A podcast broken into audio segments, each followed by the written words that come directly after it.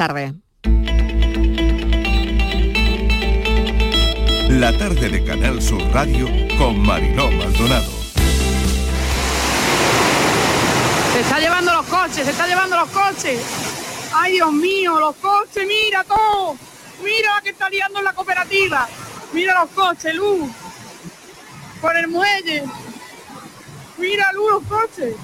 Nuestro coche, tía. Mira mi casa, tía. Mi casa. Mira mi casa, tía. Ay, Rocío. Nos tenemos que ir aquí, mira los coches allí.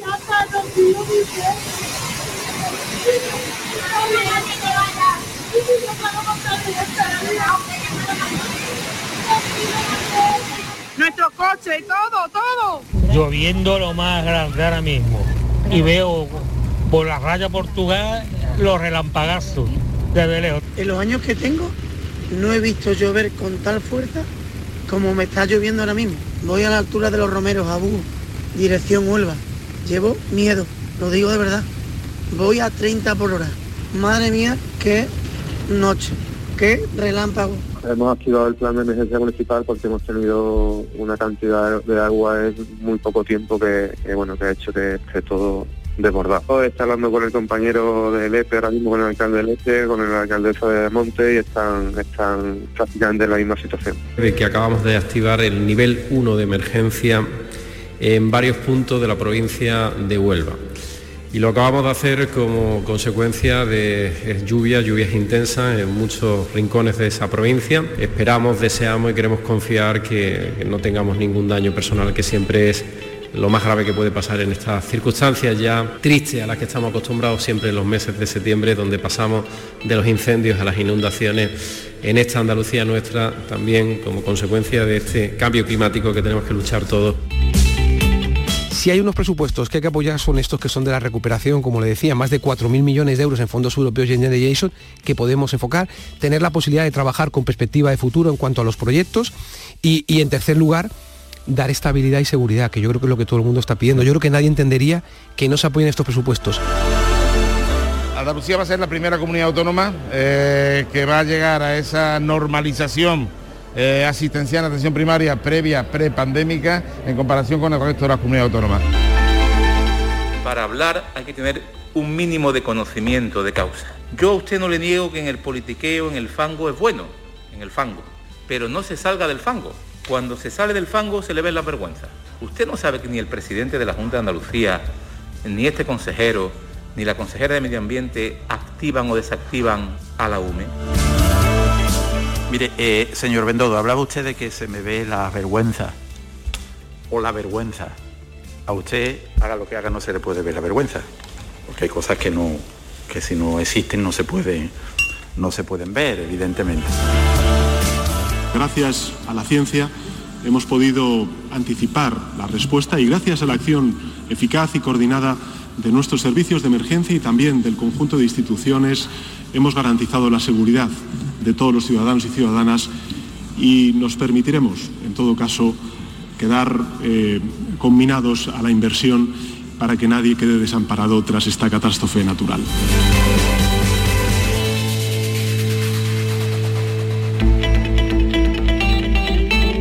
La tarde de Canal Sur Radio con Mariló Maldonado.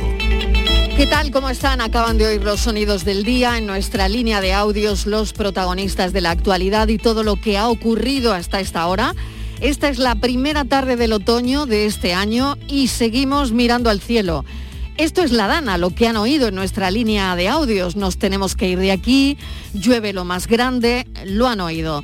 Hemos entrado en otoño y en la Dana que caprichosamente se va desplazando como le parece. Hoy ha descargado lo más grande en Huelva. Eso sí, las temperaturas no bajan, pendientes de algunos vecinos cuya situación a esta hora pasa por achicar agua y barro. La Dana ha provocado corrimientos de tierra, momentos muy difíciles y de pánico. El muro de un colegio ha desaparecido y coches amontonados. Carreteras cortadas, la Nacional 444 sentido Alepe. Se ha cebado desde luego la Dana con la costa onubense. Hace un par de horas el panorama era absolutamente dantesco. Lepe, la que ha registrado más incidencias y en Ayamonte han caído 80 litros por metro cuadrado. Entre 40 y 60 litros eh, por metro cuadrado puede seguir descargando la dana que va para Sevilla. Activado el nivel 1 de emergencia, lo ha hecho el presidente de la Junta, una dana que ha recorrido el litoral de Huelva, Ayamonte, Isla Cristina, Islantilla y Lepe. Por eso estamos allí. Unidad móvil Mariló Rico, en Lepe. ¿Qué tal? Bienvenida. Hola Mariló, buenas tardes por decir algo aquí en este mm, punto cero, ¿sabes? De, de esta tragedia tan grande que ha asolado, que ha asolado Lepe y, otros municipios de la costa de la costa de Huelva. Eh, toda la zona baja de este municipio de Lepe se ha visto afectada por estas tremendas inundaciones que ha afectado, como decimos, sobre todo a Isla Cristina, Isla Antilla, Ayamonte y aquí a Lepe. Son cuantiosísimos los daños materiales, afortunadamente no hay que lamentar humanos. Hablamos de casas y negocios inundados, coches arrastrados por el agua y amontonados uno encima de otros. Con muchísimo lodo, en fin, un desastre el que ha provocado esta fortísima lluvia de más de 80 litros por metro cuadrado. Aquí la hora ha caído el LEP. Estamos aquí con una de las personas. Caballero, está usted haciendo lo que puede, ¿no? Ayudando a, a los vecinos. Ve- ¿Usted vive aquí también? Yo vivo en Pinares de Lepe, que también se me inundó la casa, pero viendo las casas como están aquí, no ha sido un mal menor. Que ha sido en cuestión de, de poquísimos minutos, ¿no? Día 11 ha, ha caído bastante, ha llovido bastante. Y usted está ayudando aquí a un familiar. No, no, ayudando. Ah, voy con la escoba y ayudando a todos los vecinos. Ah, o sea que usted no tiene aquí casa y ha venido con un escobón. Una escoba, un escobón al ayuntamiento y aquí estoy ayudando a todos los vecinos que lo necesiten. Porque aquí queda trabajo, ¿verdad? Sí, bastante, bastante. ¿Cómo te llamas? Perdona, no te he preguntado. Luis. Queda aquí tela, ¿verdad? Bastante, bastante queda. Muy bien, pues, pues muchísimas gracias, Luis. Eh, Mariló, mira, tenemos con nosotros también aquí a un vecino que se llama José, que se estaba lamentando cuando hemos pasado que dónde, dónde va- van a dormir esta noche, José. Eso queremos saber, a ver si se presentan aquí las autoridades y nos digan qué podemos hacer, porque la casa, si ahora tenéis cámara, pues lo veréis, ahí no se puede vivir. Yo me ha llegado cerca de... Vamos ahí, me ha dicho usted que, que quería enseñármela, ¿verdad? Quería... Vamos a enseñársela a través de la radio. Claro que sí, Mariló, claro que sí. ¿eh? Adelante, adelante, todos- Mariló.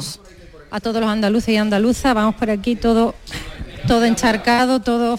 Vamos a meternos en una zona que no sé si vamos a tener cobertura, vamos a intentarlo. Vamos a estamos con intentarlo, el- vamos a Con el intentarlo. inalámbrico, y bueno, esto es como una casa. A ver, la, sí, sí, sí, La sí, ventana. dígame, dígame, que no se le oye. ¿Hasta Espere, dónde ha llegado el agua, dígame. Mariló? ¿Hasta dónde ha llegado el agua? Ha llegado cerca de un metro y medio de altura. Cerca de metro y medio. la metro y medio y dos metros en algún lado. Como vaya a ver ahora en mi casa. A ver. Hola, señora. Está usted quitando barro, ¿verdad? Esto no ha pasado nunca, ha pasado, pero como este no lo he visto yo no. ¿Y usted a qué se cree que debe- se debe? Pues yo qué sé, será la fuerte del agua, no sé. No le puedo yo decir a usted. ¿Está su casa? Está. ¿Y cómo es- ha quedado todo? Pues todo lleno bajo. Este vecino tuve yo que llamar, que de Sevilla lo tuve que llamar para que vinieran. ¿sabes? ¿Ha podido, usted cree que puede recuperar algo o todo se ha quedado ya? Lo mío se me ha mojado todo.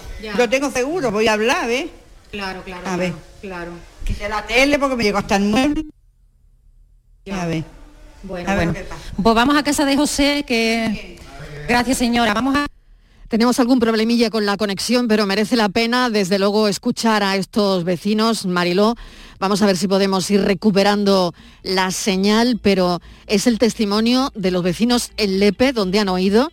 Luis está ayudando, ha cogido una escoba y está con aquellos vecinos que requieran su ayuda. Y estábamos escuchando a José, que no sabe dónde va a dormir. Mariló, tratamos de recuperar la señal. La hemos perdido definitivamente. Vale, parece que la hemos perdido, pero vamos a tratar de recuperar esa señal porque, claro, trataba Marilo Rico de acercarse a otra casa que le querían enseñar otro vecino. Nosotros tenemos que, bueno, hablar con la alcaldesa de Ayamonte en este momento, Estibaliz Martínez. ¿Qué tal? Bienvenida. Hola Marilo, ¿qué tal? Donde, Buenas claro, tardes. estamos recorriendo el litoral onubense y recogiendo todo lo que ha ocurrido esta mañana. Sí, Marilo, porque muchísimas incidencias Eh, tenemos que lo último, las recogidas eh, hoy gestionadas por eh, el 112 ascendían solamente en la costa de Huelva a 600. Es una barbaridad. ¿Qué imágenes nos han llegado aquí a Sevilla, donde yo estoy? Pues mira, calles que eran auténticos ríos pueblos, ciudades atascados, Mariló, eh, la gente preocupada, mobiliario por la calle. Y Ayamonte es una de las zonas donde más ha afectado, porque además cuando más llovía ha coincidido con la pleamar, con lo cual, bueno, pues esto no ha ayudado mucho, todo lo contrario, ha dificultado la situación. Una imagen que nos quedamos, o que a mí me ha impactado eh, del EPE, de, perdona, de Ayamonte, es como, como el agua, como el agua, una alcantarilla, cuando llovía tanto, se ha tragado literalmente un coche.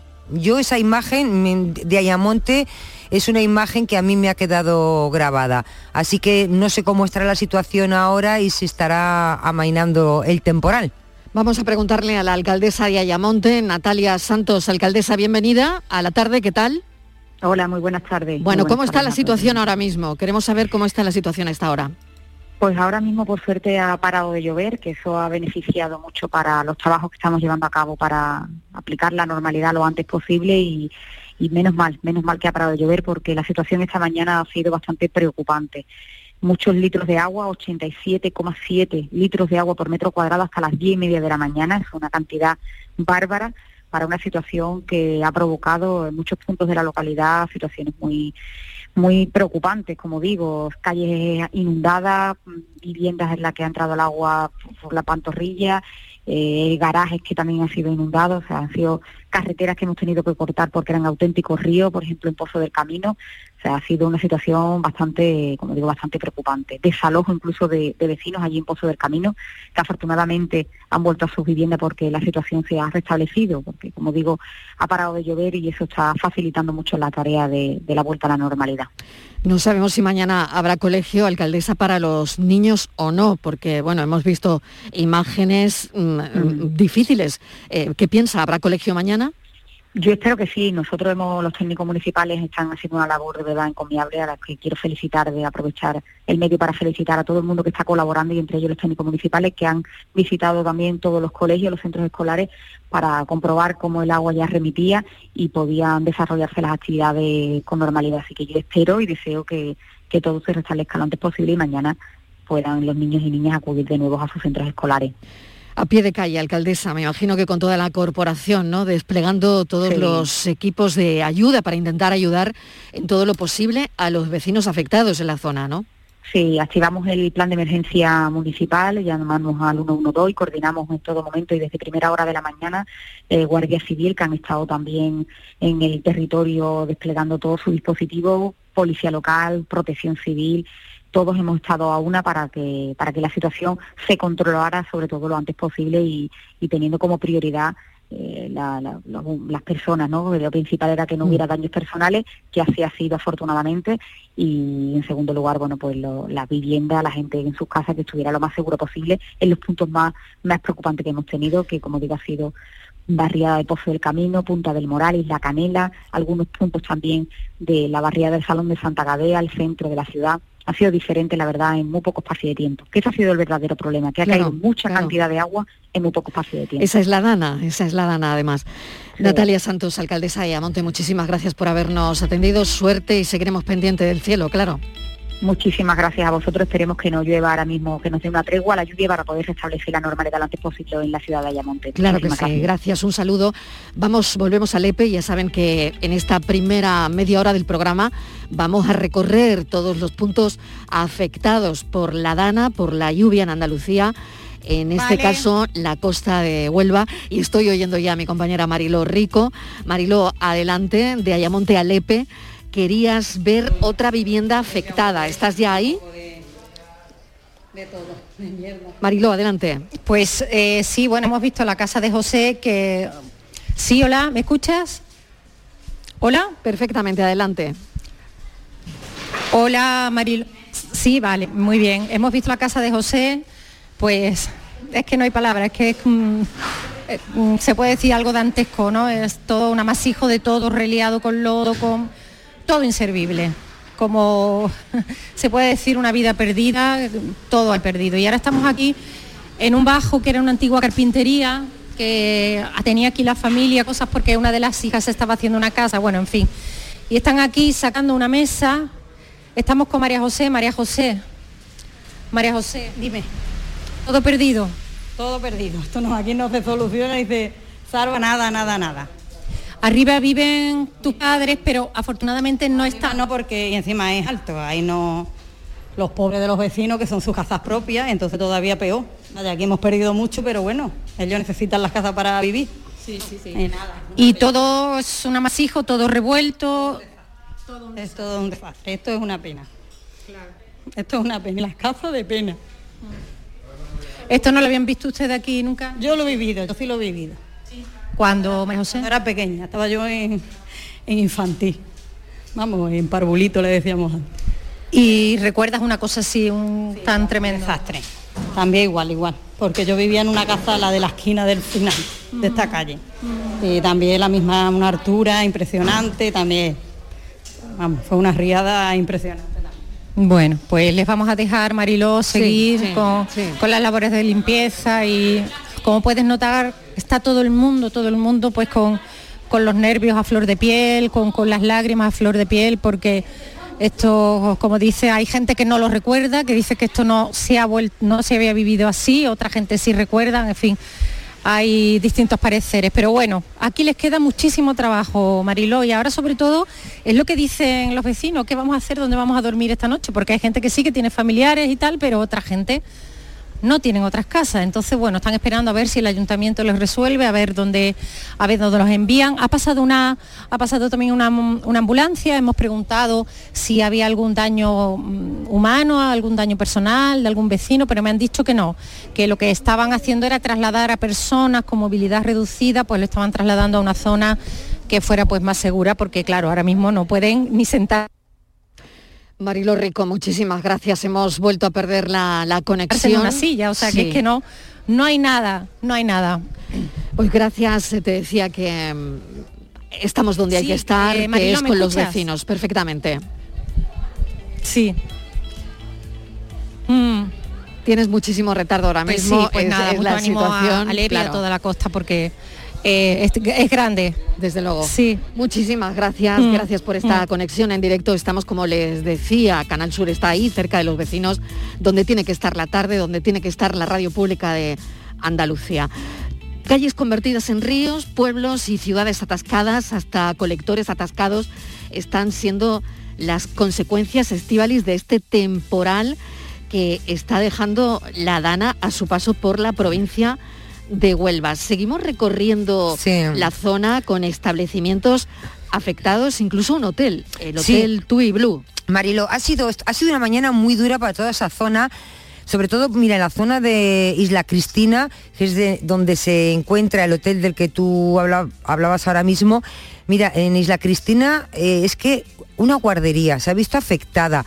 Eh, se ha visto afectada, eh, digo, guarderías, la escuela de hostelería, residencias, centros de salud, residencias de mayores, o sea, todo, las imágenes eran terribles. Incluso Marilo, hoteles, pero hoteles, estamos hablando de hoteles de cinco estrellas que no sé cómo lo han solucionado, si han podido tener ayuda de los asistentes. Claro, vamos hasta los hoteles enseguida, pero eh, aguarda un segundo, vamos a hablar con el alcalde del EPE, hay vecinos que nos decían que no sabían dónde iban a dormir esta noche, lo acabamos de oír, nos lo ha trasladado nuestra compañera Marilo Rico. Tenemos al alcalde del EPE al teléfono, Juan Manuel González, alcalde, adelante. Mariló, adelante. Em, em, sí, Mariló, tenemos aquí a Juan Manuel González, el alcalde, que está visitando aquí esta zona afectada. Nos va a atender nada más que un minutito porque efectivamente ahora mismo se debe a los vecinos y esta situación tan tremenda que está viviendo el municipio. Alcalde, esto no se podía esperar, ¿no? No, no, no había modo material de, adivinarlo eh, ni preverlo porque efectivamente estábamos en alerta naranja y, y la alerta naranja supone las precauciones que habíamos tomado, nos dicen los técnicos de del 112 que cuando ha entrado la alerta roja es cuando nos ha cogido en el vórtice de, la situación, por lo tanto no ha habido posibilidad de prever ni de decir nada. Así que bueno, ante dos horas de lluvia intensa, intensísima, en tantos litros por, por metro cuadrado es imposible de, de de controlar. Entonces, aparte se fueron las comunicaciones, con lo que dificultó todavía más la- las labores de coordinación. Inmediatamente nos hemos puesto a coordinar y primero e- evacuar los vehículos para que puedan entrar a bandear la Tenemos problemas con la comunicación. Lo, calle, lo hemos mandado está... todo tipo A de, ver, de infraestructura, gente, mucha gente que se ha ofrecido, eh, ayuda a domicilio, nuestro, la gente que estaba de vacaciones, la gente que estaba de, de permiso, pues están ayudando a los vecinos y eso es lo que estamos haciendo.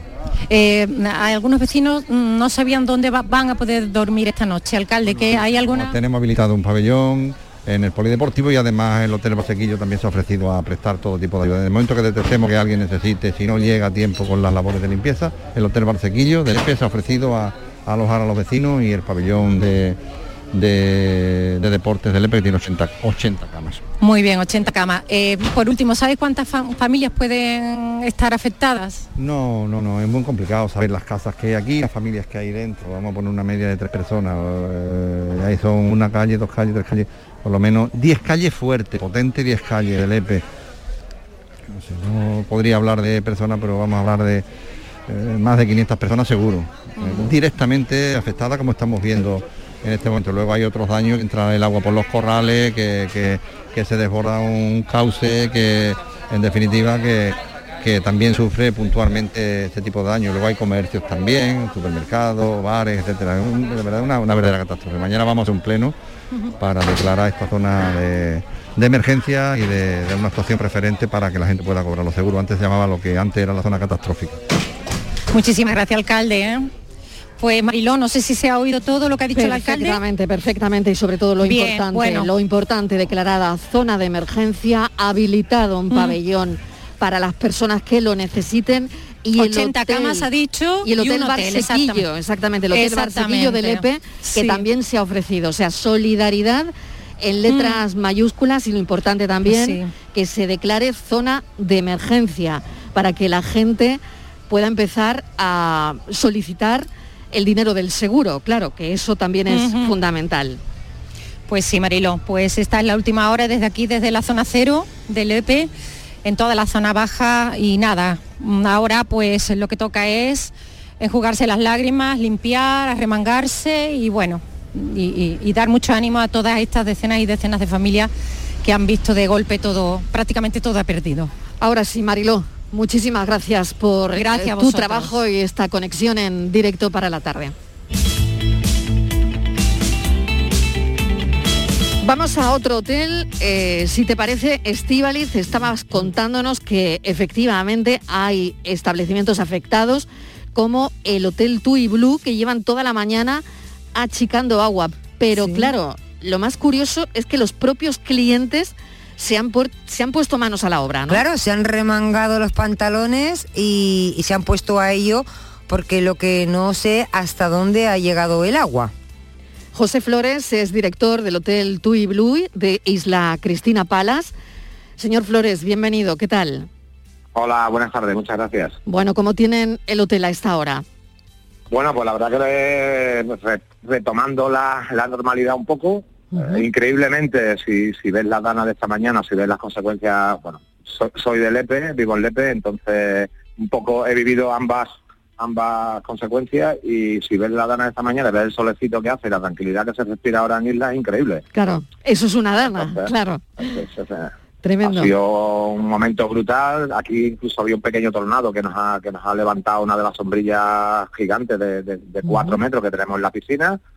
Se la ha llevado prácticamente, la ha destrozado. Todo lo que son mobiliarios, agua en pasillo, habitaciones, cristales rotos, en fin, que te voy a contar. Toda la zona baja, parking, spa, economato, todo inundado con, con prácticamente agua al tobillo. Y la verdad, bueno, lo que tú has dicho, lo primero, los empleados, que todos los que han podido llegar, yo por ejemplo he llegado muy tarde porque no podía salir del EPE, o sea, estaba incomunicado el EPE, con, con, con los problemas que allí también se han dado, como habéis hablado hace poco con, con Juanma, con el alcalde. Y, eh, bueno, todos han venido los que estaban libres, los que no estaban libres, y una vez que ha amainado un poco el temporal, la verdad que todos los clientes han empezado a colaborar. Prácticamente ha sido una, una ayuda solidaria que no esperábamos y de repente hemos tenido ahí a 60, 70 clientes ayudando en, en todas las labores de limpieza, de retirada de árboles caídos, de, de maceteros, de incluso de, de, digamos, de las tuberías de, de arriba, de, de los desagües, sido Mm. increíble, vamos. Pequeño tornado incluso, bueno, me deja boquiabierta, mm, pequeño tornado que ha levantado una, una sombrilla de, de cuatro metros que además pesa lo suyo, con el peligro, eh, señor Flores, que eso probablemente entraña, ¿no? Correcto, la verdad que ha entrado por la parte de la playa, nosotros somos en primera línea de playa, nos protege un pequeño pinar y se hace va un poco con la zona de hamacas, piscinas, la- de, las de las sombrillas pequeñas, no sé, de, de 70, 80 sombrillas de la piscina, creo que quedan vivas tres. El resto no, no, es que estén rotas, es que no están, es que han desaparecido. Han quedado los, los anclajes al suelo doblados y la sombrilla directamente ha salido volando. O sea, no, sabemos ni dónde ha llegado. Pues de verdad que esto es increíble. Ahora mismo eh, todo ha vuelto a la semi-normalidad, porque lo importante es que no, no llueva, ¿no? Ahora mismo, que no llueva sobre no, mojado, ahora- claro. Ahora mismo está el solecito fuera, la verdad que hace una temperatura otra vez ideal. Los clientes están tomándose un cafelito, los hemos invitado a comer aquí en el buffet a todos los que, bueno, a todos, a todos los que nos han ayudado y a Como todos. mínimo, ¿no? Como mínimo. Como mínimo. Claro. Y después, pues bueno, yo he conseguido llegar hace, lo que te digo, una hora y media, dos horas, eh, ver la, la solidaridad que hay no solamente aquí, sino todos los vecinos ayudando unos a otros, tanto en Lepe como en Isla Cristina. Ha habido situaciones, garaje, casa inundada, la verdad que ha sido, ha sido mucha agua en muy poco tiempo y, y bueno, la verdad que, que, que, bueno, ha sobrepasado los límites. Yo nunca había visto semejante cantidad por aquí, la verdad. Incorporo a la conversación a mi compañera Estíbaliz Martínez, que no sé si tiene alguna eh, pregunta más. Desde luego yo lo de la sombrilla me acaba de dejar boquiabierta, ¿no? Un pequeño tornado que levanta la sombrilla de, de- de- de tanto peso, ¿no? Imagínate las varillas de esa sombrilla. Claro, son claro, es que- de es un que metro de- y medio, y claro, la- claro. doblado como si fueran, como si fuera Chicle, plástico. claro, como si fuera chicle. Sí, sí, increíble, increíble, Sí, la, buena- verdad, la fuerza, ¿no? Del tornado. Buenas tardes, eh, director. No sé si buenas, ¿qué los clientes me supongo que no eran de, no son de por aquí, serán igual de otras partes nacionales de, o, o de extranjeros. No sé si Sí, alguno. bueno, la, la mayoría son europeos, la mayoría Sí. son europeos. No Algunos si- nacionales todavía quedan, pero la mayoría son alemanes, polacos, belgas, holandeses, o sea, centro Europa. y que no sé si ha podido eh, recoger opiniones, porque para ellos no sé si, me imagino que habrá sido algo sorprendente. Sí, bueno, la mayoría estaban primero un poco asustados, claro, cuando empezó todo con los granizos que han caído a primera hora de la mañana, que eran granizos como canica, y empezaron a ver el, el temporal y eh, tanta agua en tan poco tiempo. Primero un poco asustados, pero una vez que, que fue amainando la lluvia y veían los destrozos, la verdad que bajaron los dos primeros y en, en media hora teníamos 50. Y después, bueno, eh, aparte pues ya de lo que te he dicho, ¿no? Todo el personal nuestro, desde cualquiera, cualquier cocinero, camarera, toda la gente de piso, nuestra gobernanta, la, la jefa de administración al frente, todo el mundo, todo el mundo ha, ha dejado lo que estaba haciendo y se ha puesto mano a la obra para, para ayudar, ¿no? Tremendo, una imagen desde luego para, para la historia, ¿no? Porque es, es lo nunca visto, ¿no? José Flores, director del Hotel Tui Blue de Isla Cristina, Isla Cristina Palas, mil gracias por habernos acompañado y gracias por su testimonio. Un saludo. Nada, muchas gracias, gracias a vosotros. Hablamos casi casi las tres y media, hablamos de la solidaridad que se abre paso entre los vecinos. Es el caso de José Antonio Moreno, nos lo acaba de decir el alcalde de Lepe, propietario del Hotel Valsequillo, que ha cedido sus habitaciones para que la gente pueda dormir esta noche. Esta noche. Señor Moreno, ¿qué tal? Hola, buenas tardes. Bueno, Oh, ¿cómo está la situación por ahí? A ver. Bueno, en principio a nosotros nos ha afectado menos, la verdad. Estamos en una zona más alta y a nosotros a nivel de infraestructura no nos, prácticamente nos ha afectado. Mucha suciedad, en fin, la piscina, sombrilla, eso, pues un poco destrozado todo. Pero por lo demás aquí al encontrarnos en esta situación un poco más alta, pues no, no hemos recibido, no hemos tenido muchos daños. Usted ha decidido que la gente que tenga un problema pueda acudir a dormir al hotel. Claro, eh, estamos en un momento en que hay que hay que ayudar, evidentemente, con lo que nos, nos ha ocurrido, que bueno, Lepe es un- una ciudad solidaria, siempre lo ha sido. Y ahora pues no podemos ser menos. Evidentemente no podemos ayudar en las calles y las casas porque tenemos que estar aquí en el hotel, pues es una forma de también de poner nuestro granito de arena en todo lo que podamos. Ahora hay que hay que ayudar en todo lo que se pueda. Y evidentemente pues nuestra herramienta pues en eso, alojamiento pues venga, gente que, que se ha quedado sin alojamiento al menos hoy, sin colchones, sin poder cocinar, sin, pues pues están nuestras puertas abiertas para que al menos hoy puedan puedan descansar por lo menos. ¿Le ha llegado alguien ya? ¿Han recibido alguna llamada, José Antonio? Sí, sí, sí, hemos recibido varias ya. Ya tengo varias reservas de gente del EP que, que va a descansar hoy aquí. Pues le agradecemos enormemente y lo harán los vecinos del EPE, estoy convencida. eh, ese gesto, José Antonio Moreno, propietario del hotel Valsequillo en Lepe, muchas gracias y mucha suerte. Nada, a ustedes, gracias. Gracias. Fíjate, Estíbaliz, la solidaridad que se abre paso en situaciones críticas, en situaciones difíciles. Y bueno, este hombre pues pone su hotel a disposición de los vecinos del EPE que hayan perdido pues todo, como nos contaba Mariló Rico, que haya perdido, eh, hayan perdido sus, sus colchones y no tengan donde hacerse una sopa caliente hoy, desde luego. Pues si quiere una sopa caliente, yo creo que Marilo, precisamente este, este hotel es el, es el ideal, porque sabes que es el único hotel rural de toda la costa de Huelva, que ellos además tienen su propia huerta. O sea que si quieren una sopa caliente, se la van a comer y rica. Vamos hasta Protección Civil, es otra de las personas con las que queremos hablar, con las que quiere hablar la tarde de Canal Sur Radio, sencillamente para las recomendaciones y consejos a la población para, bueno, intentar disminuir todo lo posible los riesgos. Parece que ahora mismo no está lloviendo, mm, no parece, o la previsión dice que no lo va a hacer de la misma manera que esta mañana, pero vamos a hablar con Elena Trigo, portavoz de Emergencia 112. Elena, bienvenida, gracias por atender nuestra llamada. Hola, buenas tardes, muchas gracias a vosotros. Bueno, ¿cómo lleváis el día?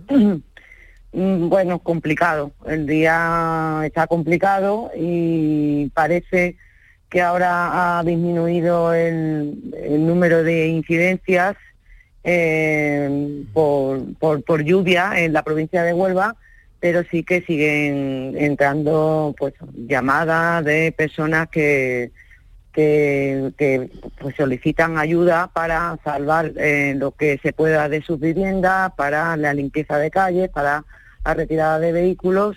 Y en eso, pues claro, en eso estamos ahora, en la colaboración con todos los servicios operativos para que procedan a, a intentar solventar lo máximo posible esta situación. Un director de hotel nos acababa de comentar incluso que ha sido testigo de un pequeño tornado que ha levantado una sombrilla enorme. Eh, esto es imposible de prever, ¿no? Bueno, eh, las, los avisos meteorológicos normalmente se prevén eh, con cierta anterioridad. Eh, de hecho, eh, sí estaba previsto en la zona de Huelva para hoy el aviso naranja. Fíjate que en, el- en el litoral no.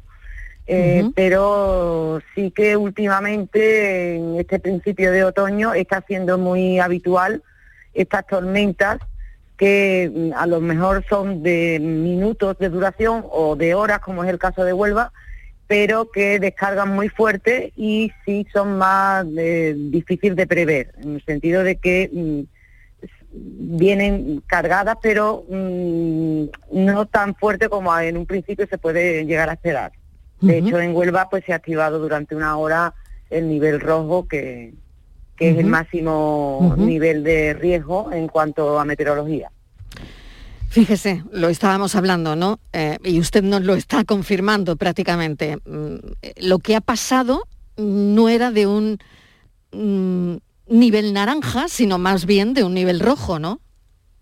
Bueno, nosotros no somos expertos en meteorología, Ya, ya, nosotros claro. nos basamos en la información. Sí, sí, en lo que les llega, claro, en lo que les llega, Claro, claro. y entonces, claro, entendemos que si ellos establecen un nivel naranja, porque las previsiones en un momento, pues, eh, son eh, entran dentro de las capacidades o precipitaciones acumuladas eh, que entran dentro de un nivel naranja, eh, pues será por algo, entendemos. Pero claro, eh, si de repente la toma de agua cambia la intensidad por motivos que nosotros desconocemos, Ya, ya, porque no, ya. no somos meteorólogos, pero sí que, que, vamos, que es un tema frecuente, que el nivel cambie de amarillo a naranja, ahora desciende, eso depende de la intensidad con la que venga el fenómeno en cuestión. Recomendaciones y consejos. Esto no hay que cansarse, Elena, de recomendar a los oyentes lo que hay que hacer en un, en un momento, bueno, pues co- como el que hemos vivido, ¿no? Donde verdaderamente mm, hemos visto coches amontonados, lo del tornado, lo de eh, las inundaciones de dos metros de agua que nos contaba ahora mismo nuestra compañera Marilu Rico, en fin. Eh, ¿Qué hay que hacer ante una situación Eh, así? Bueno, en este caso, eh, lo que estábamos hablando, informarse es muy importante, estar informado eh, de, de qué tiempo se prevé, cuáles son las condiciones que va a haber en los próximos días en la provincia, es muy importante, porque la, preve- la previsión de los hechos es- puede salvar vidas, puede salvar, en este caso, viviendas y puede salvar, eh, claro, eh, nadie se espera esta fuerza, pero si somos precavidos, eh, en algún modo podemos eh, evitar los riesgos asociados, en este caso, a las fuertes precipitaciones. Antes de que llueva, siempre eh, debemos tener eh, revisados periódicamente nuestros tejados, nuestras bajadas de agua, eh, eliminar la acumulación de escombros, de hojas, de tierra que puedan obstaculizar el paso de los, eh, de los alcantarillados, de acequias, de nuestras propias tuberías y retirar del exterior de la vivienda, cuando sepamos que va a venir una tormenta o fuertes lluvias, todos aquellos elementos que pudiesen ser arrastrados por el agua y provocar un accidente, como son muebles, macetas, eh, toldos y demás. Eh, co- en las zonas más altas de nuestra casa pondremos aquellos objetos de mayor valor y nuestra documentación para alejarlos lo más posible de los efectos del agua. Hay que tener preparado un botiquín de primeros auxilios con aquellos medicamentos que necesitaríamos en caso de tener que abandonar nuestra vivienda y bueno, enseñarle eh, siempre a los, sobre todo a los niños, que eh, a actuar en este tipo de casos y a marcar el 112 si se encuentran en alguna situación de emergencia. Y, y bueno, esos son la- los consejos así más básicos para eh, antes de las lluvias. Después están eh, durante las lluvias, eh, sobre todo hay que mantener la calma, eh, evitar eh, propagar bulos, rumores, vídeos falsos y, y seguir las indicaciones de, los- de los servicios de emergencia que se encuentren en las calles o que nos den la, que sean los organismos competentes eh, y también estar permanentemente informados a través de medios de comunicación fiables. Claro, claro, yo estaba pensando si eh, no se le podía olvidar la radio, Canal Sur, como Hombre, servicio público de los andaluces, porque Sí, es verdad sí, que sí. cuando uno va en el coche y te dicen la 444 está cortada, bueno, pues Claro. das la vuelta, ¿no? Y creo que Claro. e- es muy importante, ¿no? Al final, Es esta es nuestra razón de ser. Exacto, del estado Mm. de las carreteras. En este aspecto es muy importante, además, si no podemos evitar los desplazamientos, que sería lo ideal, evitar eh, mo- moverse en coche en estos días, eh, intentaremos hacerlo mm, de día, no de noche, porque los obstáculos son más difíciles de detectar. Y si pese a todo tenemos que viajar, eh, es muy importante estar informado del estado de las carreteras de cuáles aquellas están cortadas, cuántas presentan dificultad en la circulación y cuáles tienen basas de agua. Y eh, eso es muy importante, nunca debemos cruzar una balsa de agua. Si por lo que sea nos vemos dentro de una de ellas o de un charco grande, eh, entraremos con una velocidad muy corta, avanzando muy despacio para que no salpique el agua al motor. Y eh, hay que tener en cuenta que una vez si conseguimos atravesar la balsa de agua, si los frenos no funcionan, o sea, si los frenos están mojados no funcionan bien, con Claro, lo cual debemos claro. comprobarlo varias veces después de haber cruzado. Pero eh, es fundamental no cruzar un lugar inundado con un coche. O sea, si es- hay que dejar el vehículo, hay que dejarlo. La vida de las personas es más importante que un coche, porque mm, en el momento que el agua pase del eje de la rueda, eh, ahí ya empieza el peligro. Y entonces eh, debemos abandonar el coche y dirigirnos a una zona alta y, si hay que dejar el coche, hay que dejarlo. Qué importante todo eso que nos está contando. Estíbal, yo no sé si tienes alguna cuestión más para Elena Trigo, portavoz de Emergencia 112. Pues Estamos recordando, recordando todo lo que no hay que hacer, cómo hay que actuar ante, ante una dana. Y, y creo que es muy importante, que todo esto es fundamental. Sí, nada, simplemente ah, lo ha dicho yo creo que todo eh, y no sé, quizá eh, recordarles a todos aquellos a veces curiosos, ¿no? Que cuando se dan ese tipo de situaciones pues queremos salir a grabar imágenes a la calle, igual no es el momento, ¿no? Si se puede desde casa, bien, pero tampoco arriesgarnos porque las cosas no están para, para crear más problemas. Sí, además el agua, si es capaz de arrastrar coches, contenedores y camiones, una persona, pues, eh, qué frágiles somos, ¿no? Al lado de todo este tipo de cosas. Desde luego. Si no hace falta hacer un selfie, si estando en casa, es mejor resguardarse en casa, a no ser que las autoridades nos digan que tenemos que abandonar la vivienda, pero si nosotros podemos permanecer en, en las partes más superiores de nuestras casas, pues es lo ideal. En el momento que veamos que el agua está entrando en una vivienda o que sube el nivel del agua en el patio, en el garaje, entonces eh, avisaremos, por supuesto, al 112 para que demos aviso a los bomberos y, si ese caso y si hace falta un rescate de cualquier tipo y la limpieza y claro hacerlo con seguridad claro hacerlo con seguridad no debemos jugar eh, hoy hemos estado viendo imágenes de personas que van con el agua por el pecho andando por la calle. Y eso no es, claro. Es que eso no es, claro, es que eso es un riesgo Pero porque se puede Elena, eso es claro, exactamente, eso es lo que hemos visto en las imágenes. Estamos viendo las imágenes de coches amontonados y efectivamente estamos viendo imágenes con personas caminando con el agua por la cintura. Eso no hay que hacerlo, claro, no, hay, que hacerlo, claro, no hay que hacerlo, hay que permanecer en casa porque eh, en la parte más alta de la casa y si hay que pedir ayuda se pide. Y que sean los servicios operativos los que decidan de qué modo hay que evacuar la casa o de qué manera hay que sacar a estas personas no pero eh, hmm. en fin y fundamental fundamental todo esto que nos está contando. con movilidad reducida hay que seguir las indicaciones que nos den los servicios de emergencia que estén en el lugar porque estar están desde el primer momento. Entonces tanto lo que nos diga bombero guardia civil policía local o protección civil, son las indicaciones que tendremos que Muy bien. 112, muy necesarios. Eh, ese teléfono es el que hay que marcar de emergencias cuando tenemos una. Elena Trigo, muchísimas gracias por habernos atendido. Muchas gracias por difundir eh, prevención y por informar a, a la población de lo que debe hacer y mucha suerte y que mejore mucho la cosa. Es nuestro deber y nuestra obligación. Gracias. Un saludo, un abrazo. Gracias. Adiós. Hasta luego. Hacemos una pequeña pausa y continuamos. La tarde de Canal Sur Radio con Mariló Maldonado. También en nuestra app y en canalsur.es. Nuestra gastronomía te acerca a nuestros pueblos. Platos elaborados con productos kilómetro cero, vinos de la comarca y postres típicos de nuestra tierra.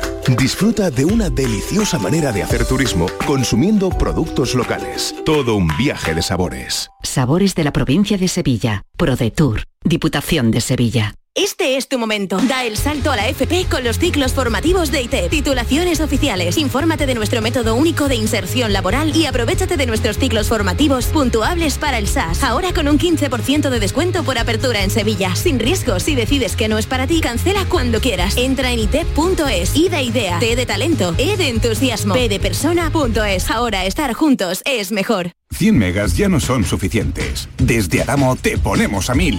Disfruta de tus películas, teletrabaja y conecta a toda tu familia a máxima velocidad. Llama ahora al 1600 y llévate la fibra gratis hasta 2022 con tres meses de Netflix de regalo. Que no te paren. Llama gratis al 1600 y ponte a 1000. Adamo. El Mirador de Andalucía. Las noticias de Sevilla el resumen de la jornada con toda la actualidad que te interesa y afecta. El tráfico y las principales vías de tu provincia. Las previsiones más importantes de mañana. El tiempo a las ocho y media. El repaso a la información del día lo tienes en Canal Sur Radio. La radio de Andalucía en Sevilla. La mesa de siempre. A la calita de siempre. La cabaña de siempre. Las butacas de siempre. La ruta de siempre. Para regalo como siempre. Sueldazo del fin de semana de la 11. Todos los sábados y domingos puedes ganar un premio de 5.000 euros al mes durante 20 años. Más 300.000 al contado. Bien, acostúmbrate. 11. Cuando juegas tú, jugamos todos. Juega responsablemente y solo si eres mayor de edad. En Andalucía somos la alegría de la huerta y el Lidl lo sabemos. Por eso apostamos por lo mejor de nuestras tierras y por la gente de aquí. Como con nuestro mango de Málaga esta semana a 1,49 euros. O nuestro pimiento de Freír de Almería a 1,09 el kilo. Es andaluz, es bueno. Lidl, marca la diferencia. Aquadeus, ahora más cerca de ti, procedente del manantial Sierra Nevada, un agua excepcional en sabor, de mineralización débil que nace en tu región. Aquadeus Sierra Nevada es ideal para hidratar a toda la familia y no olvides tirar tu botella al contenedor amarillo. Aquadeus, fuente de vida, ahora también en Andalucía.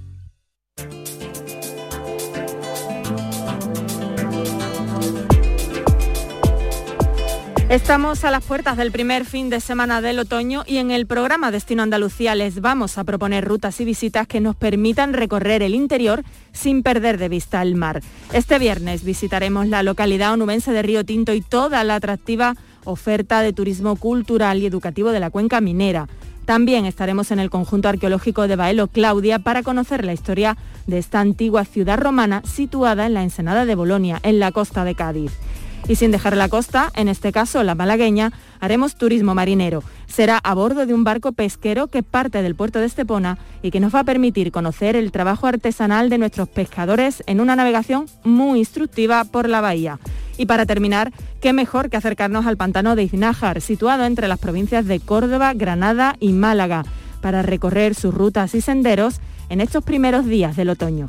Todo esto y más en Destino Andalucía a las seis y media de la tarde cada viernes en Canal Sur Radio.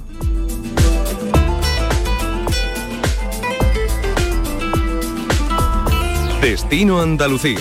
Un viaje semanal en Canal Sur Radio. Las mañanas del fin de semana son para ti, con Andalucía en la radio, con toda la luz, el talento y la alegría de nuestra tierra, con nuestra historia, cine, flamenco y toda la actualidad del fin de semana. Días de Andalucía, con Domi del Postigo, los sábados y domingos desde las 9 de la mañana. Quédate en Canal Sur Radio, la radio de Andalucía. El programa del Yuyo. Un programa en el que nos gusta reírnos prácticamente de todo, con momentos muy surrealistas, historias imposibles y mis ocurrencias, claro. El programa del Yuyo. Disfruta del lado amable de la vida. De lunes a jueves desde las 10 de la noche. Quédate en Canal Sur Radio, la radio de Andalucía. La tarde de Canal Sur Radio con Mariló Maldonado. No se crean que nos hemos olvidado del volcán, las claves de la tarde siguen pasando por La Palma, estamos pendientes por solidaridad y por interés de todo lo que está ocurriendo allí. La lava avanza lentamente, 120 metros por hora, la lava hoy se ha frenado, los reyes y el presidente del gobierno han visitado la zona, restringidos los vuelos y puede que se cierre el aeropuerto de La Palma, pero ¿se puede especular con alquileres dentro de una tragedia? cuando todavía la lava no ha dejado de arrasar viviendas a su paso?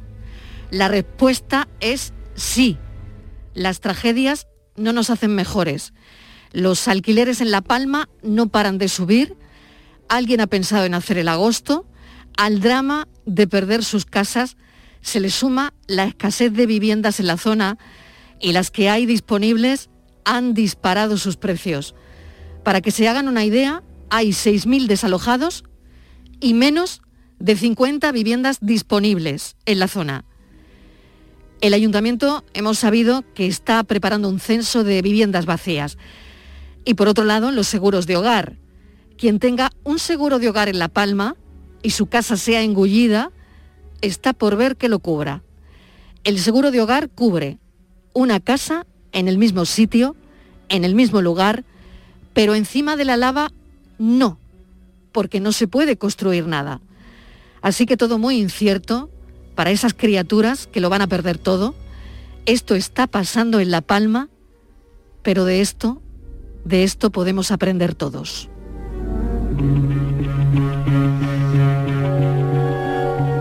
Vamos con la foto del día, Virginia Montero.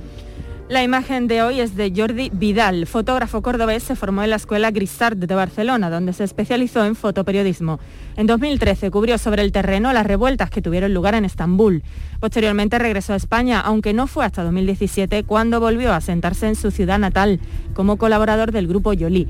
En la actualidad desarrolla su trabajo como fotógrafo freelance, compaginando su labor para distintas agencias de comunicación con otros proyectos relacionados con el marketing digital. Y ya saben nuestros oyentes que pueden ver la foto del día, como la propuesta hoy por Jordi Vidal, en nuestras redes sociales, en Facebook, La Tarde con Mariló Maldonado y en Twitter, arroba La Tarde Mariló. Buenas tardes, Mariló. Para mí, la fotografía del día es la imagen del fotógrafo Paul Rache, para la agencia de noticias AFP. En la fotografía podemos observar un agente fronterizo a caballo persiguiendo y cargando contra migrantes cerca del Río Grande, en Texas. La escena se produjo en medio de la nueva crisis de inmigración que ha llevado al menos a 12.000 migrantes, en su mayoría haitianos, a intentar cruzar la frontera de Estados Unidos con México. Es una pena que en pleno año 2021 estemos volviendo a ver imágenes de policía a caballo propinando latigazos a personas tan vulnerables como son las personas migrantes. La crisis humanitaria, ya saben que a esta hora nos detenemos en una imagen, una fuente más de información, la de la foto descrita con palabras, fotos elegidas por fotoperiodistas andaluces, imágenes que capturan otras emociones del día. La tarde de Canal Sur Radio con Mariló Maldonado. Estos son nuestros teléfonos 95 1039 105 y 95 1039 16. Y el foco ahora mismo lo ponemos en el ámbito laboral con nuestro abogado Javier Jaénes de Montelirio. ¿Qué tal, Javier? Bienvenido. Muchísimas gracias. ¿Qué tal? Buenas tardes. Bueno, derechos y deberes que nos atañen a los trabajadores y una semana más volvemos a comentar la situación de los ERTE. Así es, porque la ministra Yolanda Díaz ha llamado a la tranquilidad, aunque y aunque prácticamente ha dado por hecho el acuerdo, es, cierto que las partes van a seguir negociando en una reunión mañana. Javier. Sí, bueno, la verdad es que eh, tenemos varios escollos, varios puntos aquí, que uno de los fundamentales es qué ocurre con los nuevos ERTE, eh, con la obligación que parece van a tener los, empresarios de darle formación a los trabajadores e incluso eh, si los nuevos, este nuevo ERTE va a consumir paro o no va a consumir paro. Con lo cual eh, es bastante complicado ahora mismo y hay muchísimos trabajadores y tenemos que tener muchísima precaución ahora porque ya venimos hablando hace tiempo que, bueno, en principio los ERTE no consumían paro. Tuvimos, una, tuvimos un primer acuerdo donde decía, bueno, que no, que, que no, que no se consumía paro y que incluso la gente que estaba en ERTE, que no tenían derecho a cobrar el paro porque no tenía mucho tiempo cotizado, que lo podían cobrar y tal, pero, pero eh, lo que venimos hablando de todo el tiempo de la pandemia, pues hay una serie de situaciones que se están dando no abusiva, porque yo creo que no es el término correcto, abusivo, pero sí eh, extrañas o, difíciles de comprender. ¿Por qué? Porque hay muchas empresas que no les interesa por determinados motivos volver a admitir a los trabajadores, hay muchos trabajadores que no les interesa eh, ser readmitidos en las empresas, porque ya hemos visto que había algunas situaciones de trabajadores en ERTE que estaban ganando prácticamente lo mismo, pero sin trabajar. Entonces, si nos estamos dando cuenta, y el gobierno se está dando cuenta, la sociedad se está dando cuenta, que esto hay que regularlo de alguna manera. Entonces, ¿cómo se hace? Bueno, pues de una parte, como siempre hace eh, el gobierno, que es coercitivo en este caso, de una parte, pues eh, va a obligar a que los empresarios y los trabajadores estén de alguna forma más activos, como pueden ser los cursos de formación, y de otra parte, pues van a empezar, eh, y es lo que se está ahora mismo delimitando, es si van a consumir paro, si no van a consumir paro, para de alguna forma incentivar un poco a que los trabajadores se incorporen a sus puestos de trabajo y que los empresarios hagan un poco por readmitir. Entonces, ahora mismo mm, es verdad que es un poquito pronto, pero, pero lo que se respira en el Congreso y lo que se respira por los agentes sociales y medios de prensa y especialistas es que cada uno va tirando de la cuerda un poquito hacia sus tejados y no terminamos de ponernos de acuerdo porque si bien hay muchísima gente que lo sigue pasando muy mal, y es cierto que hay muchísima gente muy mal, hay otra mucha gente y otras muchas personas y empresas, bueno, que mm, eh, la expresión, se están aprovechando un poquito, muy entrecomillado, de esta situación, ¿no? Hay empresas zombies que van a quedar y entonces de alguna forma esto ya hay que ir, eh, bueno, pues poniendo un poco los puntos sobre las IES y, y a ver cómo queda.